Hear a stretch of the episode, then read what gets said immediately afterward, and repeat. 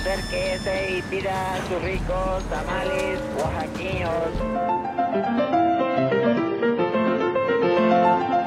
¿Quién dijo que la historia de México no podía contarse de forma entretenida? 365 días para conocer la historia de México.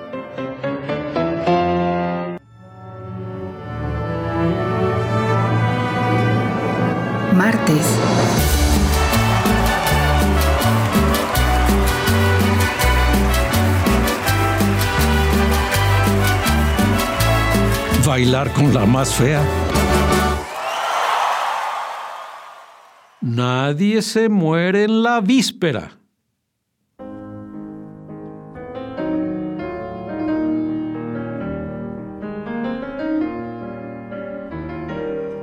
Sombras macabras parecían cernirse sobre su persona, que había visto sus mejores tiempos en 1812 al romper el sitio de Cuautla y dejar con un palmo de narices a Félix María Calleja.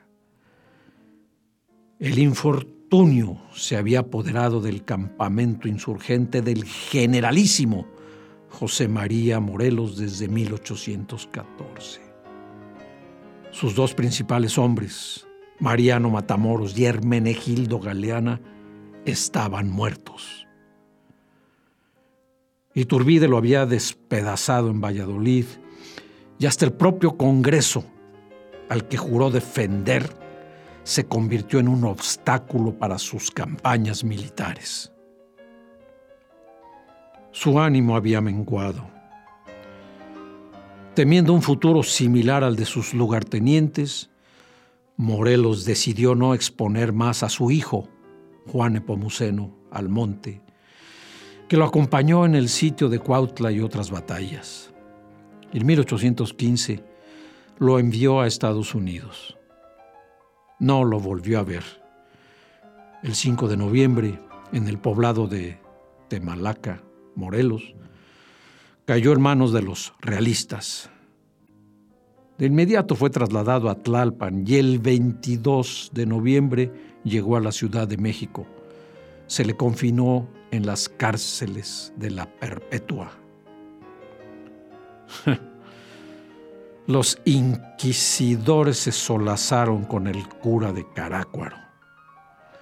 Arremetieron contra su voluntad y finalmente doblegaron su carácter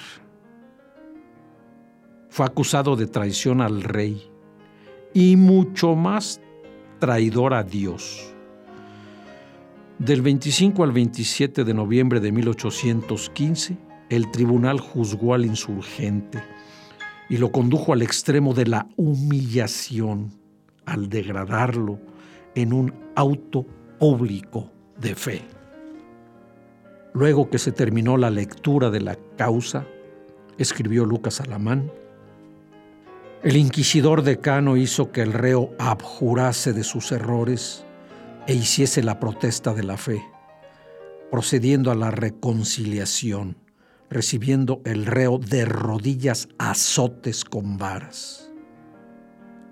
Ya antes le habían quemado con ácido las manos. Morelos tuvo que atravesar toda la sala del tribunal con el vestido ridículo que le habían puesto y que con una vela verde en la mano, con los ojos bajos, aspecto decoroso y paso mesurado, se dirigió al altar. Allí se le revistió con los ornamentos sacerdotales y puesto de rodillas delante del obispo, ejecutó este, el obispo, la degradación por todos los órdenes según el ceremonial de la iglesia católica, apostólica y romana. Todos estaban conmovidos con esta ceremonia imponente. El obispo se deshacía en llanto. Solo Morelos, Morelos, con una fortaleza tan fuerte del orden común que algunos la calificaron de insensibilidad, se mantuvo sereno su semblante no se inmutó. Y únicamente en el acto de la degradación se le vio dejar caer alguna lágrima. Era la primera vez desde la conquista que este terrible acto se efectuaba en México. Morelos no resistió el suplicio e informó a las autoridades de algunos movimientos y puntos estratégicos de los insurgentes. Indudablemente fue el momento más doloroso de su vida.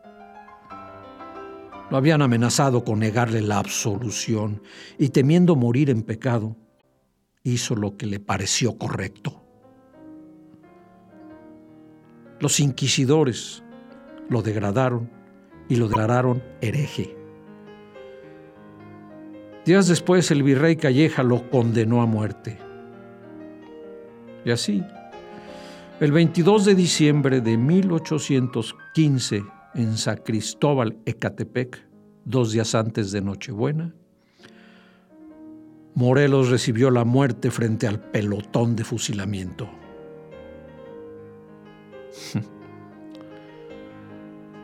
Bailar con la más fea.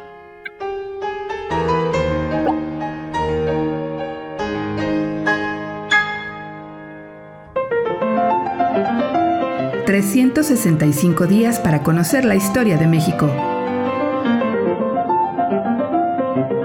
Esta es una producción de Radio Universidad de Guanajuato y la Dirección de Extensión Cultural en voz del Teatro Universitario. Serie basada en el texto de Alejandro Rosas, 365 días para conocer la historia de México.